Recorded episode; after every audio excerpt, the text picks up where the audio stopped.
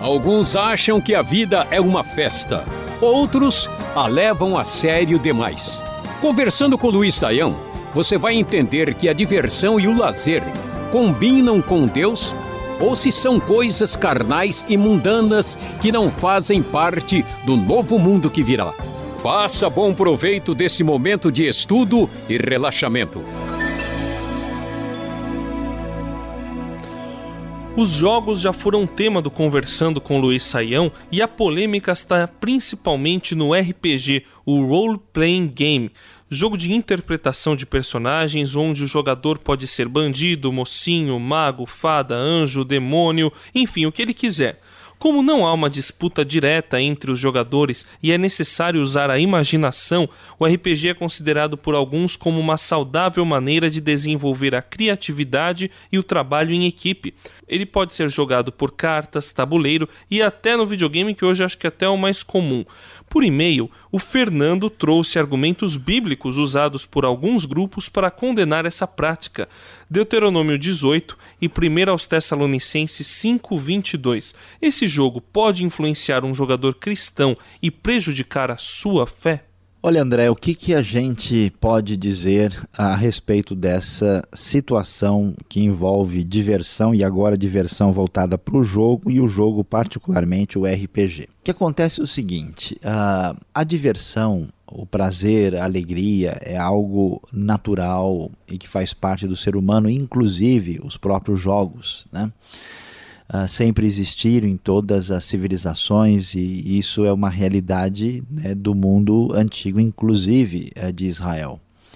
No entanto, uh, o que acontece é que quando certas pessoas têm dificuldades, lacunas, problemas, eh, situações assim peculiares da sua personalidade, quando elas vão se envolver com a diversão, nem sempre elas fazem isso de maneira saudável e muitas vezes é o que acontece com o jogo também. Então você tem, por exemplo, diversos jogos que viciam, mas viciam porque a pessoa também não está com essa bola toda, né? Ela, ela é frágil nesse aspecto. Então eu diria que o RPG é um jogo que é um pouquinho mais, vamos dizer, perigoso, né? porque ele acaba sendo um tanto quanto fascinante, ele mexe demais com a imaginação.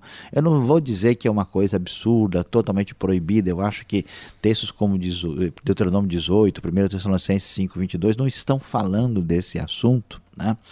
as referências são genéricas demais para a gente fazer uma aplicação assim direta com esses textos é, a, a pessoa tem que ficar de olho e ter uma atitude de bom senso. O que, que a Bíblia de fato nos orienta? Né? Que qualquer coisa que vier me dominar, 1 eh, Coríntios capítulo 6, todas as coisas me são permitidas, mas nem todas me convêm.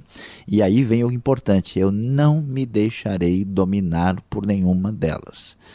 Quer dizer, se eu uh, for jogar e me envolver de tal maneira que isso começa a atrapalhar a minha vida, que começa a fazer mal para minha cabeça, porque eu já não sei mais quem sou eu, né? Eu começo a fazer papéis aqui que eu me confundo, não sei quando é o jogo, quando é a vida real. Uh, aí está na hora da pessoa dar um tempo, né? E ele não pode perder a perspectiva de que Deus deve ter prioridade e ele precisa conduzir a sua vida por princípios cristãos. Então, toda vez que a diversão e o jogo começar a tomar um espaço problemático, é hora de botar o pé no freio. Existem alguns grupos que condenam determinadas práticas esportivas por diversas razões: vestimenta usada no esporte inadequada para o cristão e competição prejudicaria a comunhão. A gente até vê, é, eu já presenciei casos de brigas entre igrejas que foram é, fazer uma partida de um determinado, uma determinada modalidade esportiva. E entre outros problemas, outros argumentos também. Algum deles encontra base na Bíblia, professor? Bom, vamos lá, André, discutir essa questão uh, sobre a questão do esporte. Vamos lá. O primeiro problema parece aí a questão de vestimenta. Vestimenta é algo que merece atenção? Sim, merece atenção, claro. Lá, claramente, Pedro diz que a pessoa não deve né, se vestir de uma maneira a provocar problemas uh, para os outros. Né? A vestimenta do cristão deve ser algo sóbrio, uh, deve ser algo que não seja uma exploração sensual ou erótica.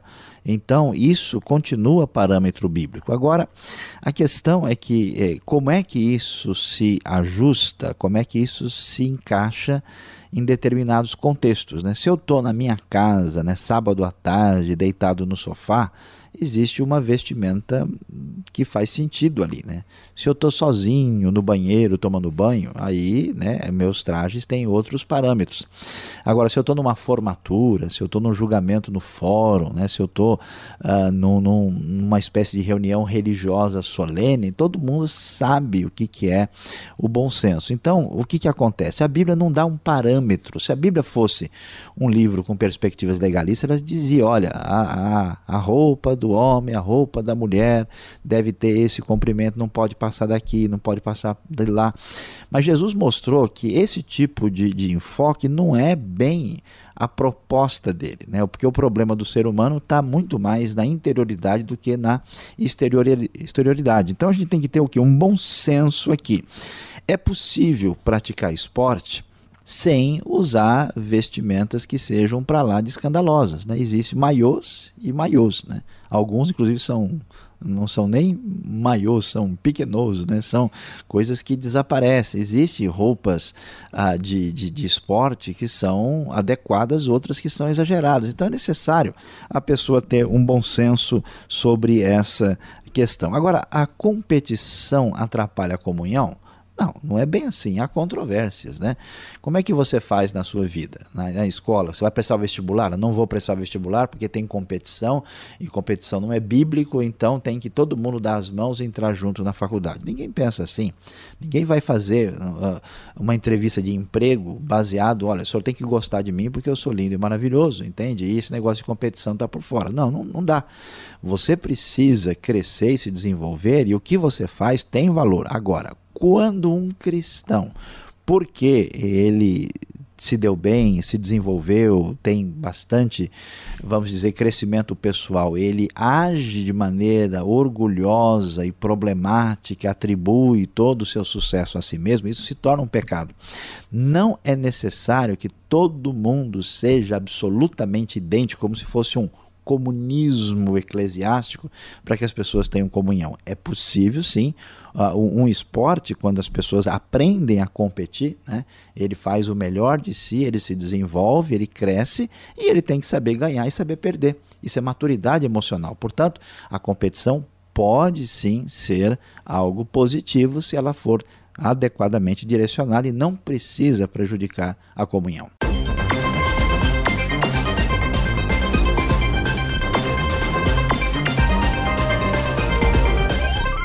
1 Timóteo 4,8 parece mostrar que exercitar o corpo, um, um dos tipos de diversão e lazer mais procurados hoje em dia, é perda de tempo. É isso mesmo que o texto quer dizer, professor? Não devemos exercitar o corpo e sim o espírito? Vamos lá. Nós estamos uh, vendo a carta de Paulo a Timóteo, a primeira carta, né, junto com a segunda e Tito, são chamadas aí as cartas pastorais. E Paulo está orientando a Timóteo sobre a, a, a, como conduzir a igreja de Deus. São cartas voltadas para essa situação. E lá o texto diz exatamente isso: que o exercício físico para pouco uh, é proveitoso. Né? Existe discussão entre os estudiosos, teve gente que chegou a sugerir que exercício físico poderia ser comer, né? existem outras alternativas, mas parece que a ideia mesmo é uh, daquilo que é uma referência do mundo greco-romano, a prática do exercício físico que era tão comum. Agora veja bem, Paulo está fazendo uma consideração dentro de uma referência de valores. Quando você está falando do ministério, falando da carreira cristã, falando uh, daquilo que envolve a direção da igreja de Deus, que tem a função de propagar o evangelho, é claro que o exercício físico tem uh, um valor limitado, não tem dúvida alguma. É, mas isso não significa que ele está dizendo é proibido, que você não deve fazer, que isso é inadequado. A gente tem que entender uma situação de contexto, André, que muitas vezes as pessoas não percebem. Né? Então, a, a, Paulo não está aqui falando como médico, né? ele está num determinado contexto de comparação de valores. Se alguém perguntar para você, escuta, você ama mais a Deus, a Cristo Jesus ou a, sua esposa, o seu marido, os seus filhos. Se a pessoa responder, nossa, Jesus, quer dizer que ele não gosta da família, então Deus é contra a família. Não, você tem que entender qual é o parâmetro de comparação. E no mundo antigo, a gente deve entender que nós não tínhamos problema de sedentarismo. As pessoas andavam a pé, as pessoas tinham o exercício como uma realidade natural. Hoje, num contexto quando nós temos um problema alimentar sério, ah, também aliado ou, ou, ou, acompanhado né, do problema do sedentarismo, a questão de exercício físico para algumas pessoas virou questão de saúde, virou questão médica. Então não pode alguém né, que o médico disse para ele, o senhor tem que fazer caminhada três vezes por semana e nadar. Ele vai dizer, ah, a Bíblia diz que o exercício físico para pouco se aproveita, esse médico está por fora, está amarrado, em nome de Jesus eu não quero mais conversa. Não é essa a ideia. Nesse sentido, ele precisa entender que o contexto é muito diferente e que o exercício físico tem o seu papel, o seu lugar nesse contexto distinto. Este foi o programa Conversando com Luiz Saião. Produção e apresentação André Castilho e Luiz Saião. Locução Beltrão. Realização Transmundial. Envie você também suas perguntas para conversando@transmundial.com.br ou escreva para a Caixa Postal 18.113, CEP 04626-970 São Paulo, capital. E até o próximo programa.